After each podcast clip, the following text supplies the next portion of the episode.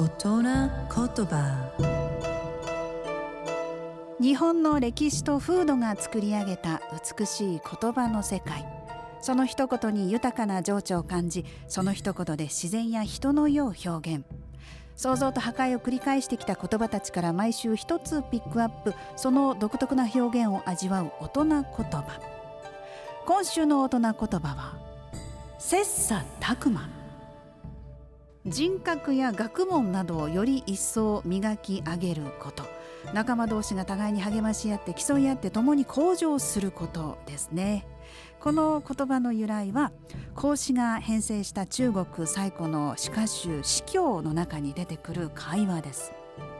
切磋琢磨の切磋の方は骨だったり角とかと石とか玉なんかをこう切って磨くという意味がありますで、まあ、そこからこう芸だったりとか技とか学問に熱心に努めることというのを表していますね。えー、そして琢磨の方は玉とか石を打って磨くということを意味していって、まあ、それから転じて学問とか、まあ、あとは芸とか技に努めてそれらを向上させることを表しています。